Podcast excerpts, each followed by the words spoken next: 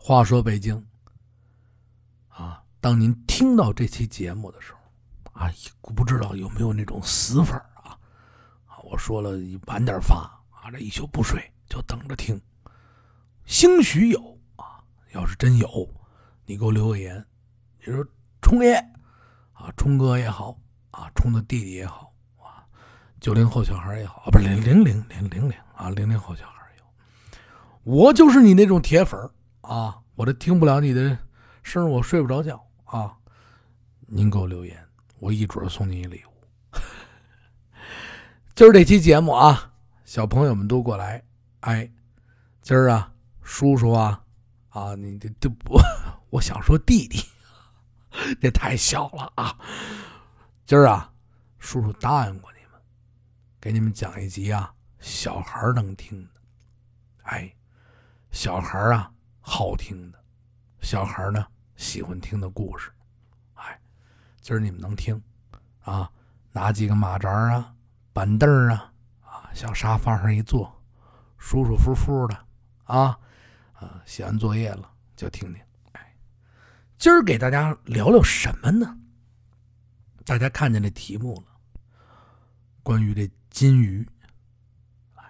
这北京城里边啊，这么多年。有一些个呢小传说、小故事，还有一些个呢老的典故、老的吆喝，哎，还有一些呢老的说法哎，这个北京这大宅门里边讲究什么呀？天棚、鱼缸、石榴树、先生、肥狗、胖丫头，哎，您听见了没有？哎，这大宅门里边这点这几样东西。石榴树你得有啊，天棚你得有，鱼缸你得有，先生你得有吧？哎，这大肥狗胖乎乎的一条，呼，这家伙，哎，还有这胖丫头。咱们呢，先说说这个胖丫头。哎，这丫头呢，现在有很多的争议的说法。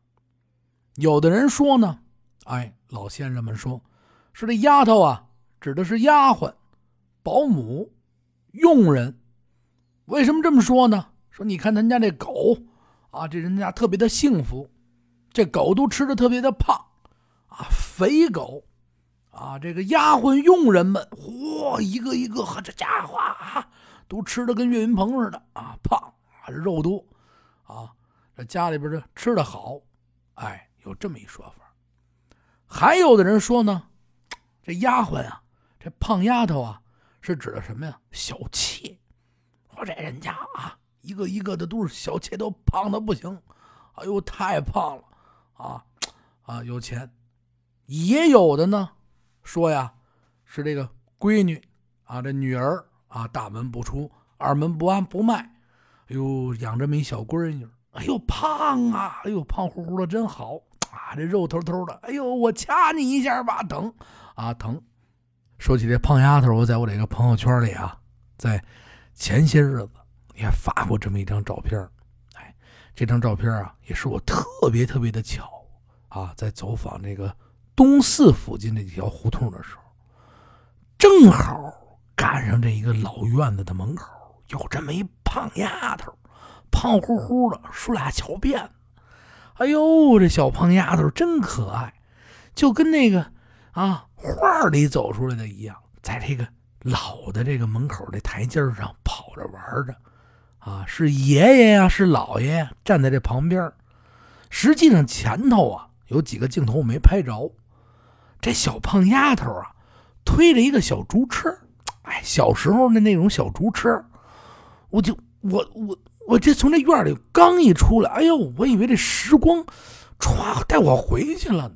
啊！从那个小坡上突突突，把这小猪车给一撒手，嗖就出了去。哎，他这一不是爷爷就是姥爷。哎呀，你就玩吧啊！一会儿摔着你。那小姑娘说：“我喜欢，我喜欢。”又拉上来，我，劲儿挺大啊！劲儿挺大，那么大一车，咚咚咚咚咚，我蹬上，又一撒手。就在这撒手这一瞬间，这胖丫头啊，忒，我就把这时间给定格了。小朋友们也好啊，啊，叔叔阿姨们也好啊。啊，咱们年轻的跟我一样，这个 零零后也好，实际上现在发展的特别快，手机就可以拍照了。有一些精彩的镜头，咱们就给它摁下来，这一下就给它摁下去。过去这北京啊，专门啊有这金鱼把式啊，专门给这大宅门啊，大宅门不是喜欢养鱼，哎，喜欢养鱼呢，自个儿不会，不会拾掇，那怎么着呢？他就给这个大宅门里边啊提供这服务，换个水呀，喂个鱼呀，啊，大宅门里边就不管这个，只看好啊啊！你看我这几尾鱼，哎呦漂亮啊，这鱼真好看。啊，定时过来给换水啊，这鱼死了吧？哎，给换鱼，或者是呢，给喂的好好的。平民小户呢也愿意啊，养这么几箱几条啊，特别喜庆的这个小金鱼啊。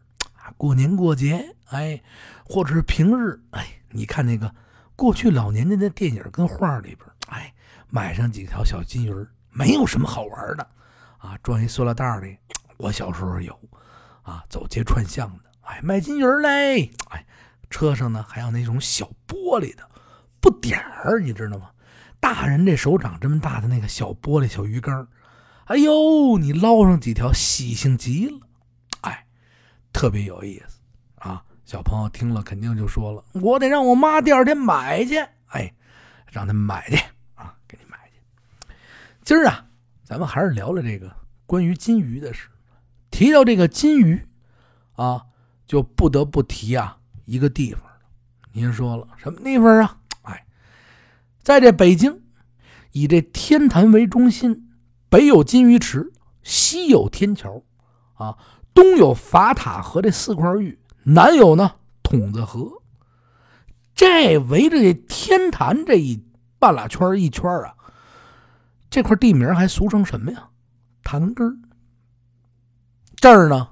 我就刚刚给大家说的是什么呀？说的金鱼池，您瞧见没有？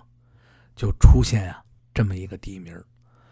今儿这期节目啊，可能啊讲不完，我讲个二十分钟左右吧。啊，今儿稍微晚一点，二十分钟讲完了呢，可能也没你讲上正题儿。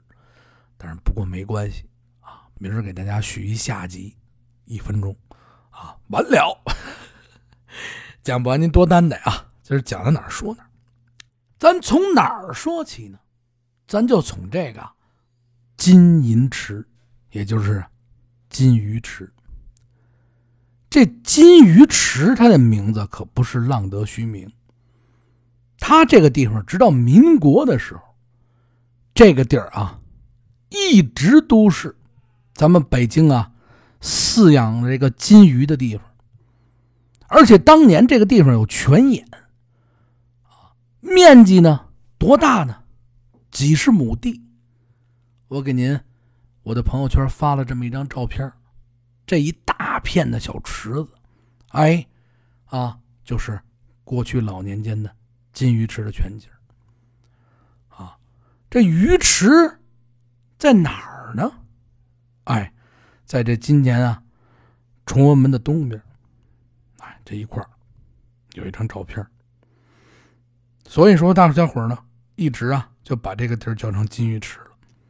明清两代的时候呢，这金鱼池养的金鱼啊颇具规模，就是养这块啊太太大了啊，比较官方啊，养的特别特别的多啊。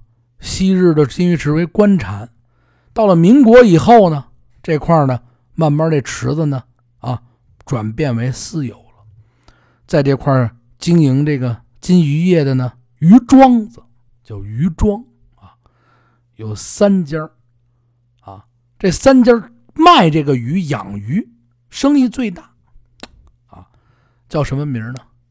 知乐、永顺、金海，哎，有这么三家，哪家最大呢？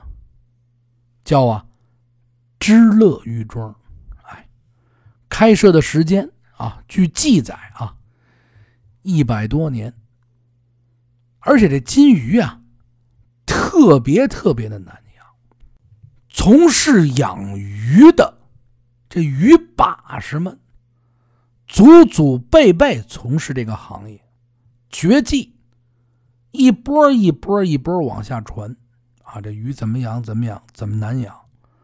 啊，在过去啊，刚才还说了，啊，之前啊，属于啊，不是老百姓养的，乾隆年间的时候，这养金鱼的怎么养啊？属于啊，宫廷代养，哎，这一块还有专门给这宫廷啊代养金鱼，宫廷交给你了。啊，宫里边，你在这儿给我养金鱼，啊，吃着皇帝的俸禄，穿着呢朝服，但是没有官职，给宫里养鱼，啊，你就没有官了，你就好好给我养鱼就得了。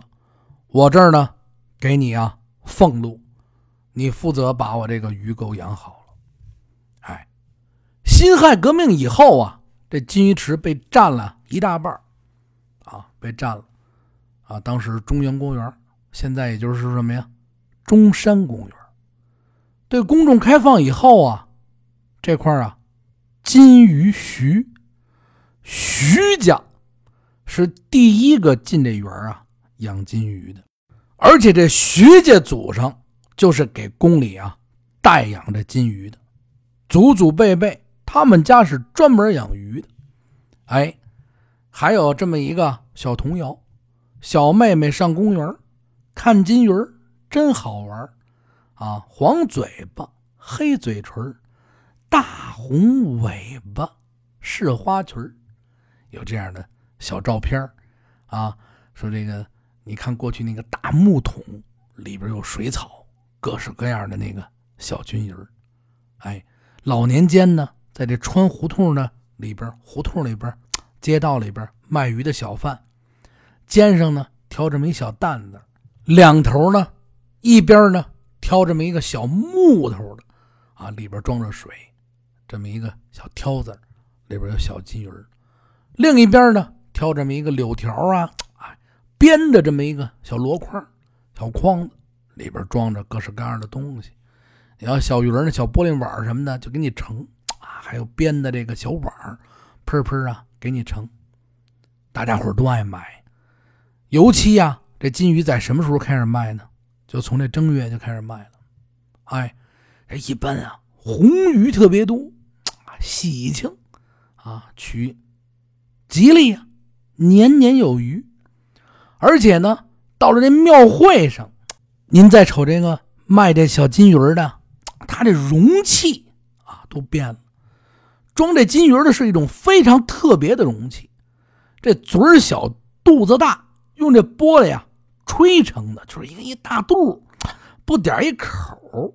哎，还有啊，里边啊给你用这玻璃做成各种各样的假珊瑚，哎，给你弄成花儿哎，用这红绳呢把这口啊拴住了。您可以提拉着这个一个小玻璃，跟一个大水珠啊、大玻璃球似的。您提拉着那个，有的老照片里你可以看的挂在一根棍儿上啊，里边呢给你搁好这小金鱼儿。哎呀，大家伙太喜庆了，这东西太好了。小孩一逛庙会，买一个买一个。您买完了啊，这小商贩从旁边呢，要是有分出这个小水草来，再给你搁上一两个绿的。哎呦，这红的跟绿的多喜庆啊！哎，在这过去夏天的时候，您再看这卖鱼的呀，挑着这挑子满胡同啊走，有的时候啊，上岁数的。爷爷奶奶，你要打听打听，啊，他们还能见着这个，他们小时候有的这小孩啊，站在这个金鱼挑子旁边，还拿一小盆喝着什么东西。说哟，说这小孩是怎么喝喝什么呢？还卖饮料啊？有的人从那个老的照片上就看，说这卖金鱼怎么着？还卖冰霜？嗨，卖冰霜，卖冰镇汽水啊？不是，卖什么呢？他捎带着卖一种玩意儿，叫什么呀？叫蛤蟆骨朵啊，蛤蟆骨朵老北京管那青蛙呀叫蛤蟆啊，骨朵呢就是蛤蟆没长起来之前这蝌蚪啊，逮蛤蟆骨朵我们小时候都逮去，桃林公园、宣武公园都有啊，逮一大堆回家来啊，慢慢看它长大、长大、长大、长大，特别有意思。但是呢，不知道这玩意儿啊。实际上还有一种啊情况，你看这河里边，一种体型啊，而且长得特别难看、特别丑、灰不拉几、灰色的这个蝌蚪，这蛤蟆骨头，有的时候说是哟，这癞蛤蟆的，哎呦，这不能养啊！癞蛤蟆蟾蜍啊，就这这这不能养，这个这个太大。其实呢，这种特别大难看的蝌蚪，它才是啊青蛙的。还有一种呢，黑色的啊，黑的不点儿，干干净净的蝌蚪，那个你看它好看，黑纯，哎，没准倒是呢蛤蟆的。成年的蟾蜍啊，遇到危险的时候，这身上啊，它都分泌一种非常难闻的这有毒的这个白不拉几的那个啊。实际上，这种白色的液体叫什么呀？叫蟾酥。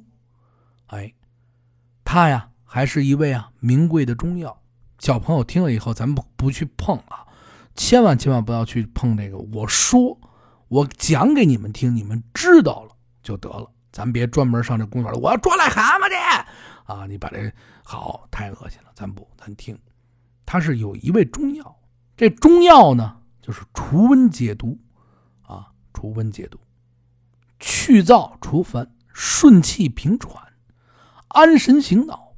中药里边，哎，有这么几个作用，啊，效果还挺神奇。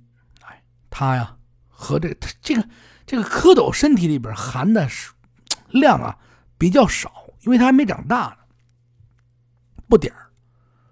过去老年间呢，有的时候这孩子夏天，哎呦，这中暑了啊，蚊虫叮咬了，因为这中药里边，这这这是药三分毒啊。老年间，但是又知道啊，这蛤蟆身上啊，这东西能解这毒。说中暑了，说这怎么办呢？哎，说得，就有的人呐，说起来恶心啊，就卖这个卖这小金鱼的，就挑点这蝌蚪。这爷爷奶奶呢，拿一小碗，给我盛五六个蝌蚪，啪啪啪啪，啊，来上这五六个蝌蚪，咕噜咕噜，给这孩子整灌到嘴里去，就喝了。生喝了啊！有一段时间啊，还非常流行喝这蛤蟆骨朵的习俗啊。你看现在，你到哪儿要买这蝌蚪，你说给我弄五个啊，给我倒点矿泉水，嘣嘣嘣喝了。哎，小朋友千万别吃啊，千万别吃啊！这个现在已经是新社会了啊，咱们有药。这话锋一转，这秦爷呀，老说让我跟他抓蝌蚪去。我这心想，他好喝这个。嗨 再重复一遍，小朋友们，这个抓蝌蚪可以，千万别像是这这吞到肚子里，不能喝这东西，不能喝啊！过去那个不知道啊，现在不能喝。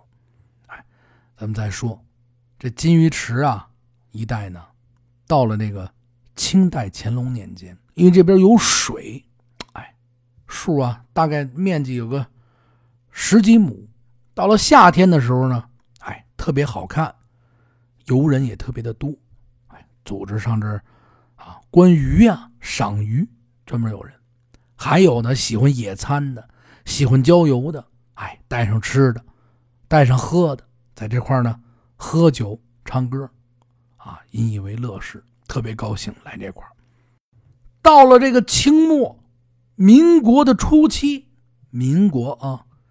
金鱼池这一带啊，就日渐衰败了，开始破落了，哎，水也不行了，啊，这园子呀、亭啊，这漂亮的地儿也没有了，污水流淌纵横，啊，这臭变臭水坑子，没人闹。这附近啊，都居住开始居住的什么人了？都是穷苦的老百姓，啊，这搭个棚子，那搭个棚子，就变成了极其简陋的穷人的这个穷贫民窟。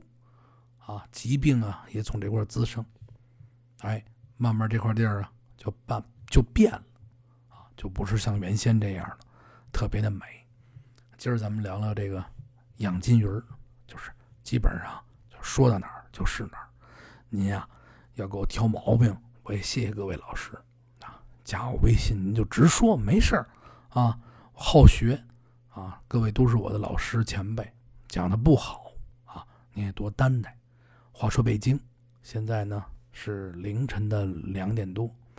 录完这期节目，哎，你一早清醒来以后，嚯，啊，好不好听的是吧？听着吐，这一难听，挤车都有劲儿。我怎么那么难听？啪就挤上去了。哎，哎，祝您一天啊开开心心的，花儿北京啊！今天的节目就到这里，再见。